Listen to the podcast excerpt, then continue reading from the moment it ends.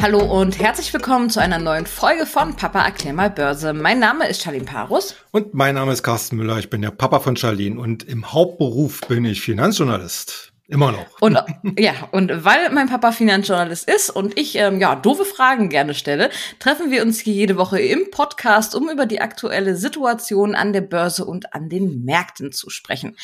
Und da steigen wir auch schon in das heutige Thema ein. Und zwar gucken wir uns heute mal so ein paar äh, Werte im Energiesektor an, ähm, gucken aber auch noch mal auf den Konsumsektor und haben natürlich zum Beginn auch noch einen Ausblick auf die aktuelle Lage mitgebracht. Ja, ja, was soll ich sagen? Das erste Halbjahr 2022 ist geschafft, aber die Börsianer freuen sich, denke ich mal, nicht so viel darüber. Ich meine, das letzte Halbjahr sah ja angesichts des Ukraine-Kriegs und ähm, ja etlichen anderen Herausforderungen und Krisen nicht so wirklich gut aus. Äh, ja, um es mal zu nennen, es war das schlechteste Halbjahr seit dem Jahr 1970. Der S&P 500 ähm, ist im ersten Halbjahr um fast 20 Prozent gefallen und der DAX liegt momentan bei ja minus 22 Prozent.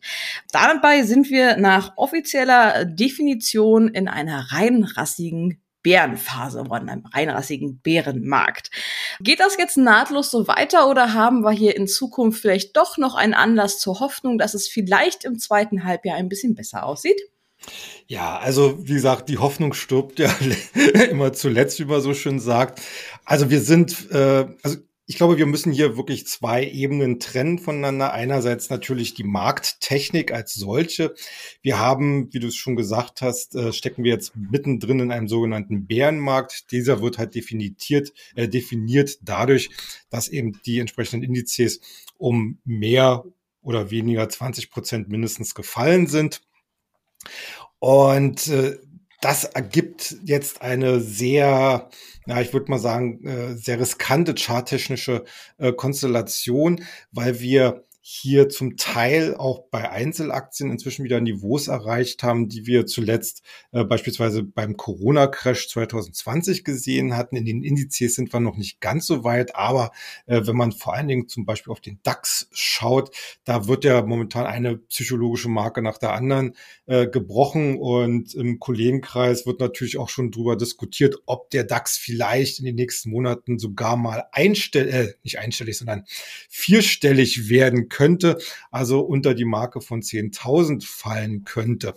Also äh, du merkst, äh, die Stimmung im Markt ist denkbar schlecht, aber äh, wer so wie wir oder so wie ich schon ein paar Jahrzehnte äh, in der Börse, an der Börse auf dem Buckel hat, der weiß natürlich, wenn die Stimmung derart schlecht ist, dann ergibt sich daraus natürlich auch eine ganz spannende Konstellation in Richtung einer zumindest technischen Erholung. Technische Erholung wäre dann in diesem Sinne sicherlich auch wieder die Möglichkeit einer Chance von äh, einem zweistelligen Prozentsatz.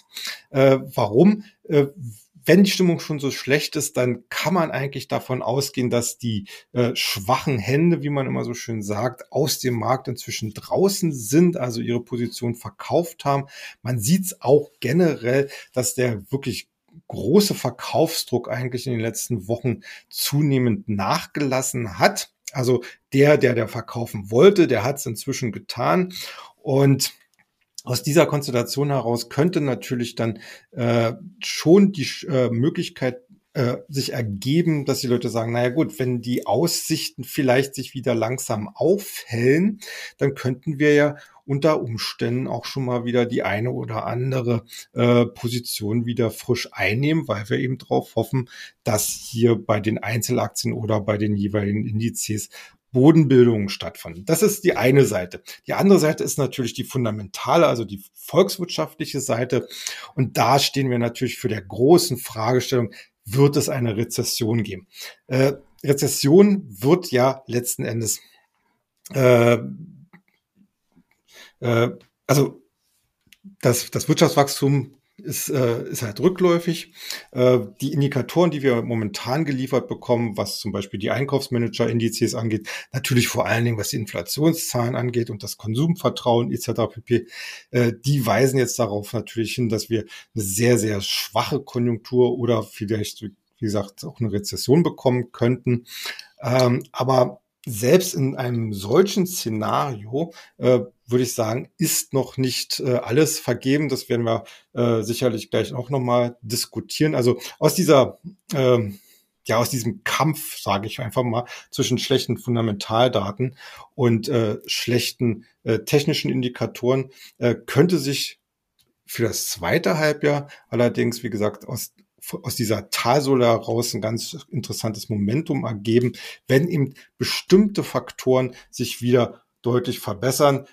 Diese Faktoren wären zum Beispiel, dass die Inflation besser in den Griff bekommen wird, dass die Lieferkettenproblematik äh, endlich ähm, nicht mehr so an, an, an Gewicht behält, sondern äh, langsam gelöst wird. Äh, natürlich vor allen Dingen auch die Hoffnung, dass die ganzen geopolitischen äh, Krisen, die wir jetzt gerade haben, inklusive dann auch die ganze Frage um die Energiepreise herum, sich dann langsam wieder etwas abschwächen. Dann lass uns doch mal ein bisschen auf die einzelnen Branchen schauen. Ich habe ja zu Beginn gesagt, dass es heute vor allem auch um den äh, Energiesektor gehen soll. Ähm, ja, natürlich wegen Russland. Ich meine, wir stecken gerade aktuell in einer Energiekrise. Die Energiepreise steigen ins, ja, äh, steigen ins Bodenlose, ist vielleicht ins falsch ausgedrückt, aber ins äh, Unermessliche, genau. Ähm, wie sieht denn hier oder wie wird denn hier im kommenden Jahresverlauf die Outperformance aussehen? Haben wir hier einen Sektor, in den es sich lohnt zu investieren und so vielleicht seine steigenden Energiekosten zu Hause auszugleichen? Ja, also äh, wie gesagt, der Energiesektor so roundabout war der große Gewinner im ersten Halbjahr. Äh, entsprechende Branchenindizes zeigten so Pi mal Daumen durchschnittlich eine äh, Zunahme äh, der, der Gewinne um rund 30 Prozent. Äh, und die Vorzeichen stehen gar nicht mal so schlecht, dass es hier so in der Richtung weitergeht. Wir hatten jetzt äh, bei vielen Energieaktien in den letzten Wochen so eine kleine Zwischenkorrektur, aber eigentlich war es mehr eine Konsolidierung auf relativ hohem Niveau. Äh, also da konnte man eigentlich sehen, dass, dass die Aktionäre äh, bzw. die Investoren hier noch nicht äh, wieder äh, zum Ausstieg blasen. Ja, was, was passiert mit den Energiepreisen? Äh, gut, ich habe schon meinen Kaffee heute intus, also und der Kaffeesatz ist weg, also da kann ich jetzt heute nicht mehr drin lesen. Äh, Tatsache ist, dass hier äh, die auf globaler Ebene, sage ich einfach mal, der Druck sicherlich in den nächsten Monaten abnehmen wird. Äh, wir haben natürlich diesen, diesen absoluten Clash der äh, großen, ähm, na, wie soll ich sagen, äh, politischen Lager oder, oder weltlichen Lager. Auf der einen Seite äh, der Westen repräsentiert über G7, äh, auf der anderen Seite Russland, China, Indien und noch äh, relativ viele andere Staaten aus Asien und aus Afrika, aber auch aus Lateinamerika. Ähm, die jetzt äh, so ein bisschen auch um die Deutungshoheit natürlich auch in gewisser Weise auch auf den Rohstoffmärkten äh, rangeln, wobei ich den Westen äh, derzeit in einer schlechteren Position sehe. Exemplarisch dafür steht ja letzten Endes Indien, wo ja kolportiert wird, dass man mit dem Geld, was man beispielsweise aus Deutschland bekommen hat, äh, in Russland schön billig Erdöl einkauft, es raffiniert und dann teuer an den Westen weiterverkauft. Indien hat ja, äh, um mal jetzt die letzten Jahrzehnte Revue passieren zu lassen, äh, hatte sich ja auch schon äh, in den 70er, 80er äh, Jahren immer so als blockfreies Land oder als Anführer der sogenannten Blockfreien positioniert, also immer äh, versucht zwischen Ost und West so eine Mittelposition, so eine Vermittlerposition einzunehmen. Äh, das macht man wirtschaftlich heutzutage auch noch, aber natürlich äh, versucht man hier äh, als eines der bevölkerungsreichsten Länder natürlich auch seine Opportunitäten zu nutzen. Ähm, für die Energiepreise, glaube ich, ist es schon entscheidend, ob äh, insbesondere Europa aus seiner selbst, ich, ich sage es jetzt wirklich mal so, selbstgeschaffenen Energiekrise äh, wieder herauskommt. Äh, hm. Man muss hier auch ein bisschen über unseren deutschen Tellerrand gucken, denn äh, natürlich haben wir durch unsere absolute Fokussierung auf russisches Erdgas und Kohle und Erdöl äh, eine besondere äh, Verletzlichkeit geschaffen, die wir jetzt natürlich alle mächtig zu spüren bekommen. Und ich glaube, äh, nach vielen, vielen Jahren, wo ja Deutschland immer so als äh, das wirtschaftliche Powerhouse in Europa gewertet werden, gewertet wurde, äh, werden wir uns wahrscheinlich wieder in eine Phase bewegen, wo Deutschland der große kranke Mann Europas sein wird, weil wir schlichtweg unsere Energieversorgung nicht in den Griff bekommen oder wenn, dann nur zu sehr, sehr teuren oder sehr hohen Kosten, was natürlich zu einer massiven Abwanderung von Wirtschaft wahrscheinlich äh, führen wird und zu ganz realen Wohlstandsverlusten. Äh, ich weiß nicht, was das für Auswirkungen dann auf die EU beziehungsweise auf die Eurozone hat, weil Momentan ist es ja so, äh, Deutschland ist ja der größte Nettozahler und äh, wenn irgendwann auch bei uns die Kassen leer sind, äh, äh, möchte ich mir gar nicht ausmalen, was dann passiert. Wichtig ist ja letzten Endes, äh, Deutschland ist trotzdem nur ein Baustein in Europa.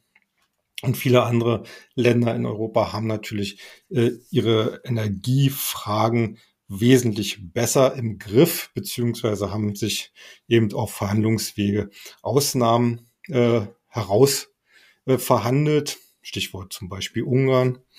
Und aus dieser Gemengelage heraus äh, wird, glaube ich, auch Europa als Kapitalanlageziel in den nächsten Jahren wesentlich differenzierter gesehen werden müssen. So, äh, jetzt aber nochmal der Bogen zum Energiesektor beziehungsweise zu den Energieaktien. Äh, Hier ist es natürlich ganz klar, äh, diese profitieren von einer globalen äh, Neuaufstellung, wobei äh, man sieht, dass gerade die großen Ölmultis äh, ja momentan so ein bisschen den Spagat machen. Einerseits sich äh, noch stärker in dem Bereich alternative Energien expandieren, andererseits äh, vor allen Dingen äh, was was Erdgas, Flüssig, äh, Flüssiggas etc. angeht, äh, jetzt äh, vor allen Dingen mit den Arabern äh, stärker ins Geschäft kommen und das kann natürlich für die Aktien entsprechende weitere positive Perspektiven bedeuten. Okay, dann möchte ich an der Stelle noch mal ein bisschen konkreter werden. Ähm, welche Aktien ähm, sollte man denn an dieser Stelle besonders im Blick behalten? Ja, also äh, da gibt es eigentlich so zwei äh, Gruppen, die ich persönlich für sehr interessant halte. Einerseits natürlich die großen Energie, äh, Energieproduzenten, also äh, eine Shell, BP, Total Energies äh, aus, aus Amerika, Chevron, ExxonMobil. Ähm, das ist so die Gruppe äh, der Öl- und Gasproduzenten, die man sich auf jeden Fall angucken sollte, wobei ich jetzt hier bei sicherlich äh, den einen oder anderen in, in eine gute Favoritenrolle stecken würde. Einerseits äh, sehe ich Shell, also die britische Shell, in einer Favoritenrolle, weil sie äh, momentan halt wirklich sehr gut äh, aufgestellt ist, ähm, nicht so hohe äh, Abschreibungen hatte, zum Beispiel aus dem Russlandgeschäft wie BP. Äh, man, man konnte es auch sehen, innerhalb des, äh, der letzten zwölf Monate hatte Shell halt im Sektor dieser großen Ölmultis eine gute Outperformance schaffen können. Und ich glaube, diese Führungsposition äh, wird das Unternehmen auch erstmal weiter fortführen können, zumal man ja auch sehr stark in, die, in den Bereich erneuerbare Energien äh, expandiert. Und eine zweite Favoritenrolle sehe ich persönlich bei der französischen Total Energies. Äh, wer, wer damit mit dem Namen jetzt nichts so anzufangen weiß, das ist die frühere Total, die sich halt deswegen äh, umbenannt hat vor kurzem, um eben auch ihre Expansion in die erneuerbaren Energien besser äh, darstellen zu können. Ähm, Total Energies gehörte ja im Übrigen, war der erste, der äh, bei einem äh, Super Deal jetzt in Katar zum Zuschlag, äh, den Zuschlag bekommen hatte. Es geht hier um das größte Erdgasfeld, was jetzt neu entwickelt werden soll auf und äh, da hat Total Energies jetzt äh, einen Anteil von, glaube ich, 6,25 Prozent bekommen als erstes westliches Unternehmen. Da werden andere Folgen und die Chinesen haben da auch ihre Finger drin, aber wichtig ist ja letzten Endes, man ist mit dabei. Außerdem hat man vor kurzem gerade bekannt gegeben, dass man mit Shell äh, eine neue Zusammenarbeit macht, ein neues Projekt zur CO2-Speicherung, was ja gerade in Europa ein ganz großes Thema ist. Und bei der Aktie von Total Energies gefällt mir persönlich, dass sie einerseits im Branchendurchschnitt noch Aufholpotenzial hat, andererseits noch sehr, sehr günstig bewertet ist. Das sind so meine beiden Favoriten. Und dann gibt's natürlich noch den ganz großen Bereich, der jetzt äh, durchaus leidet oder gelitten hat in der Korrekturphase. Mhm. Das sind im Prinzip alle, die rund um Energie mit Versorgung, mit Effizienzsystem etc. zu tun haben. Äh, das sind ja alles Werte, die wir ja auch in unserem Börsenbrief Future Money immer wieder aufgreifen. Äh, und äh, da geht es dann auch um Solarwechselrichterproduktion, Smart Home, zwar Smart City Anwendung. Und äh, das ist dann auch oftmals auch äh, sektorübergreifend. Da äh, fällt dann zum Beispiel das Thema Internet of Things, was in dieser Woche zum Beispiel unser Schwerpunktthema war im Future Money, äh, mit hinein. Äh, da muss man sicherlich noch ein bisschen Geduld haben. Also äh, die Sektor-Performance da ist derzeit nicht so toll, weil viele eben als Hightech-Werte dort auch zuletzt unter die Räder gekommen sind. Aber ist natürlich ein Bereich, gerade effiziente Energie Verwendung, was in den nächsten Jahren immer stärker äh, an Gewicht bekommen wird. Und äh, da kann man sich sicherlich jetzt schon im Einzelfall den einen oder anderen rauspicken, der halt äh, entsprechend schon stark korrigiert hat und jetzt auch bei der Bodenbildung dabei ist. Mhm. Das absolute Kontrastprogramm bietet ja im letzten Halbjahr ja der Konsumsektor, wie eingangs schon mal angeteasert, soll es natürlich auch darum heute in unserer Folge gehen. Ähm, ja, und wenn man sich da einmal die Quartalsbilanz im DAX ansieht, sieht man, dass dort im ersten Quartal oder beziehungsweise im zweiten Quartal der Online-Händler Zalando mit fast 50 Prozent Minus ein absoluter Verlierer war. Wie geht's denn hierbei weiter? Ja, ähm, also Zalando ist im Prinzip sowas wie das Fanal für eine gesamte Branche. Äh, andere Konsumwerte haben da äh, im Wesentlichen äh, nicht wirklich besser abgeschnitten. Gerade aus Amerika haben wir ja auch äh, in den letzten Monaten immer mal wieder die Nachricht bekommen, dass auch bekannte Marken zum Beispiel Insolvenz angemeldet haben, wie GC Penny und so. Ähm, also der Konsumsektor leidet jetzt momentan wirklich ganz, ganz stark, weil natürlich mit dieser enorm hohen und ja historisch hohen äh, Inflation, historisch in diesem Sinne die modernere Wirtschaftsgeschichte nach dem Zweiten Weltkrieg, äh, mit dieser, mit dieser hohen Inflation natürlich die Konsumneigung äh, der Menschen deutlich gelitten hat. Also vor allen Dingen, dass man halt sich wirklich nur noch konzentriert auf äh, Grundnahrungsmittel und das Nötigste, was man halt so einkaufen muss.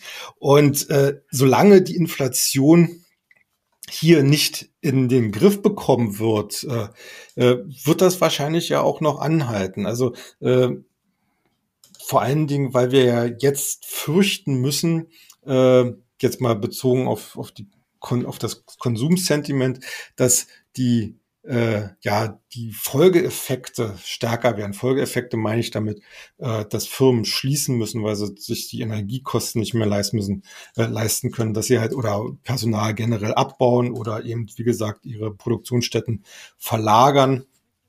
Äh, und äh, das ist natürlich für einen Konsummarkt, äh, egal wo er jetzt ist, äh, immer eine sehr dramatische Lage. Und äh, da werden natürlich auch die Investoren weiterhin unruhig bleiben.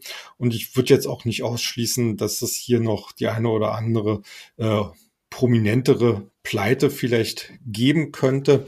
Also mhm. das ist, das ist sicherlich ein Sektor, äh, der momentan mit am, am schwierigsten oder mit am negativsten zu beurteilen ist. Alles hängt letzten Endes an der Preisteuerung äh, und natürlich auch so ein bisschen daran, ob den Menschen vielleicht noch wieder eine neue Zukunftsperspektive, positive Zukunftsperspektive gegeben wird.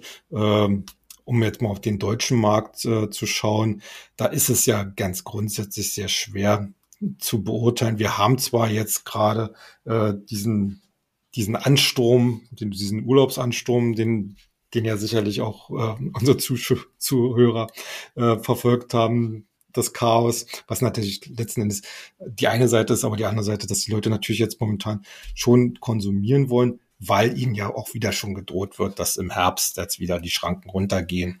Ähm, also da kann man äh, das, das ist wirklich von Markt zu Markt relativ unterschiedlich äh, zu beurteilen. Grundsätzlich würde ich sagen, der Konsumsektor wird sich so lange nicht erholen, wie nicht die Inflation wieder gebändigt wird.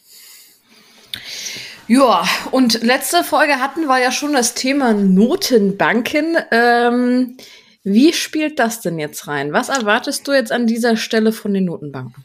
Naja, letzten Endes erwarte ich von den Notenbanken, dass sie jetzt erstmal ihre, ihre Zinsen weiter erhöhen. Ähm, die Frage ist halt nur, wie ernst meinen Sie es? Wie äh, hart gehen Sie da zu Werke? Wo ich wieder einmal sage, ähm, ich glaube, die amerikanische Notenbank wird hier ähm, erstmal vielleicht noch ein, zwei Mal richtig mit dem Holzhammer draufhauen. Und wenn dann äh, gesehen wird, dass die Inflation vielleicht auch durch die Basiseffekte wieder deutlich rückläufiger wird, äh, wird sie, glaube ich, dann relativ schnell erstmal eine Pause äh, einlegen. Äh, sollten sich die Wachstum, sollte sich die Wachstumsschwäche in Amerika, die sich ja schon im ersten Quartal gezeigt hat, verfestigen, fortführen lassen, äh, würde ich sogar nicht mal ausschließen, dass nach einer gewissen Zeit hier auch wieder eine Zinssenkung stattfindet. Komplettes anderes Kontrastprogramm, EZB, hatten wir ja auch schon an dieser Stelle. Natürlich muss auch die EZB gegen die Inflation vorgehen.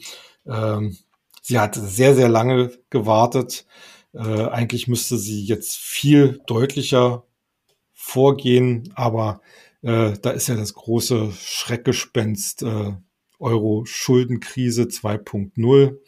Wie mhm. gesagt, die Renditen, die Zinsen und die Renditen, äh, insbesondere für die südeuropäischen Euro-Länder, sind äh, deutlich gestiegen. Und die EZB muss natürlich fürchten, dass ihr das Ganze dann wieder aus den Händen gleitet. Und machen wir es mal nichts vor, man kann natürlich bis in alle Ewigkeit Geld drucken äh, um solche Sachen in, in Schach zu halten. Aber irgendwann geht die Druckermaschine kaputt und dann implodiert das ganze System. Ähm, ich weiß nicht, an welcher Stelle wir da äh, aktuell stehen, aber mhm. wenn man innerhalb so kurzer Frist im Abstand von nur wenigen Jahren äh, gezwungen wäre, nochmals Rettungsschirme für die Südeuropäer äh, aufzuspannen, dann kann ich jetzt eigentlich schon prognostizieren, dann wird das irgendwann zum Dauerzustand und äh, dann wird die Eurozone ganz substanzielle Probleme bekommen und vor allen Dingen der Euro wird dann substanzielle Probleme bekommen, äh, weil er dann einfach schlichtweg auch zur kompletten Weichwährung würde.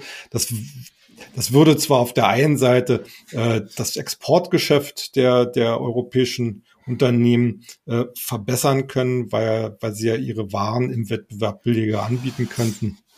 Aber mhm. dafür würden wir uns dann halt extrem viel Inflation importieren und dann würden wir halt wirklich in einem extremen äh, Teufelskreis stecken, aus dem es in der äh, Form wie wir jetzt, uns jetzt organisiert haben als Wirtschaftsraum, äh, nicht mehr rauskämen. In Amerika gab es ja jetzt schon ähm, im ersten Quartal einen Wachstumsrückgang von 1,6 Prozent. Ähm, man sagt ja, wenn in zwei aufeinanderfolgenden Quartalen ein Wirtschaftsrückgang zu verzeichnen ist, dann nennt man das eine klassische Rezession. Ja, kommt es dazu und was gilt jetzt für Europa? Ja, also du hast schon gesagt, also äh, Im ersten Quartal in Amerika hatten wir ein Minus von 1,6 Prozent. Ich gehe ehrlich gesagt auch davon aus, dass wir auch im zweiten Quartal äh, ein Minus sehen werden. Äh, ob nun in der gleichen Größenordnung, das ist relativ schwer zu prognostizieren. Ich glaube, es wird auch nicht das letzte Quartal sein. Also äh, ich, ich rede, also ich schätze eher so, wir werden drei oder vier äh, Rezessionsquartale bekommen. Ähm, davor steht, glaube ich, auch Europa. Äh, wir hatten ja im ersten Quartal, äh, waren es ja noch 0,6 Prozent in der Eurozone Wachstum. Das war ähm, ja, das ist im Prinzip ja hauchdünn und ich kann mir ehrlich gesagt nicht vorstellen, dass wir im zweiten Quartal und folgend äh, noch in der positiven Zone geblieben sind. Ähm, ja, also, also ich gehe schon davon aus, dass, dass dieses äh, sogenannte Soft Landing, was ja von den Notenbanken immer wieder angestrebt wird, also dass trotz steigender Zinsen es immer noch ein positives Wachstum gibt, äh, dass es auch diesmal nicht klappen wird. Wie werden die Märkte denn darauf dann reagieren? Ja, das ist dann sozusagen die, äh, die spannendste Frage und äh, der absolute Knackpunkt. Und da möchte ich eigentlich unsere heutige Sendung so ein bisschen doch dann mit Optimismus beschließen. Denn äh, wenn man sich mal so die Historie anschaut, wie denn die Märkte auf Rezessionsphasen reagiert haben, dann würde ich sagen, äh, ist noch nicht aller Tage Abend. Also wir hatten zum Beispiel in den 50er Jahren äh, und äh, auch, auch, auch so in den, in den 90er Jahren äh, hatten wir ja auch einige Rezessionsphasen, äh, wo die Märkte sogar äh, komplett äh, zulegen konnten. Ähm, was man aber auch sehen konnte, ist in den letzten, ja, ich sag mal so fünf, sechs, sieben Rezessionsphasen in den letzten Jahrzehnten, äh, zeigte sich, dass immer so in der Mitte, beziehungsweise im letzten, bevor das letzte Drittel so einer Phase anfing, die Märkte anfingen wieder ins Positive zu drehen. Darin sieht man eigentlich so den ganz klassischen Antizipationsmechanismus an der Börse, die halt voraus, der halt vorausschaut, der eben äh, aus äh, versucht herauszufinden, ob es denn demnächst wieder äh, auch volkswirtschaftlich aufwärts geht. Und dann mhm. versucht man natürlich möglichst früh, sich die dann meistens sehr billigen Aktien zu schnappen, um möglichst schnell und früh mit an Bord zu sein. Also in der Hinsicht, ja, also ich gehe davon aus, dass wir eine Rezession äh, bekommen oder sozusagen jetzt schon in den Anfängen drinstecken. Ähm, die Märkte werden vielleicht auch im dritten Quartal äh, nicht sonderlich gut performen, im besten Fall vielleicht äh, ihre jetzige Position halten können, äh, vielleicht aber auch temporär nochmal deutlich abrutschen. Aber ich glaube schon zum Jahresende hin äh, wird, wird die ganze Sache dann wieder äh, ja eine neue Grundtonlage bekommen können. Gesetzt den Fall natürlich, dass wir hier nicht äh, eine wesentliche Verschärfung der geopolitischen Probleme bekommen und der und der äh, wirtschaftlichen Probleme bekommen, äh, wovon ich ehrlich gesagt jetzt erstmal nicht ausgehe. Okay, das äh, hoffe ich, dass das auch alles dann so kommen wird, wie du es jetzt so ein bisschen äh, prognostizierst. Ähm, und ja, starten wir doch, oh, beziehungsweise enden wir doch mit dieser Folge mit einem positiven Gefühl. Und ähm, ja, ich würde auch sagen, wir verabschieden uns an dieser Stelle in die Sommerpause. Die nächsten sieben Wochen machen wir ein bisschen Urlaub und äh, ja, lassen uns die Sonne auf dem Bauch scheinen ähm, und werden hier erstmal nicht mehr im Podcast Podcast zu hören sein. Ja, äh, zu diesem Thema aber noch der Hinweis. Äh, einerseits natürlich werden wir weiterhin Videos auf unserer YouTube-Plattform Börse Global veröffentlichen, äh, damit ihr auch während der Sommerpause äh, immer mal wieder einen inhaltlichen Impuls bekommen könnt. Und dann natürlich äh, würden wir uns freuen, wenn ihr euch folgenden Termin schon mal im Terminkalender ankreuzt, nämlich den 20. August. Denn dann wird der neue Anlegertag in Düsseldorf stattfinden. Da werden wir dann mit unserem Börsenbrief Future Money wieder mit am Stand unseres Partners börsenkios.de mit vor Ort sein und wer Zeit und Lust hat, die Veranstaltung ist ja kostenlos und wer dann nach Düsseldorf kommt oder in Düsseldorf ist, würden wir uns freuen, wenn ihr uns dort am Stand besuchen kommt. Bis dann erstmal. Genau, in diesem Sinne, ich wünsche euch einen schönen Sommer in den nächsten Wochen und wir hören uns dann Ende August wieder. Ja, macht's gut. Tschüss. Tschüss.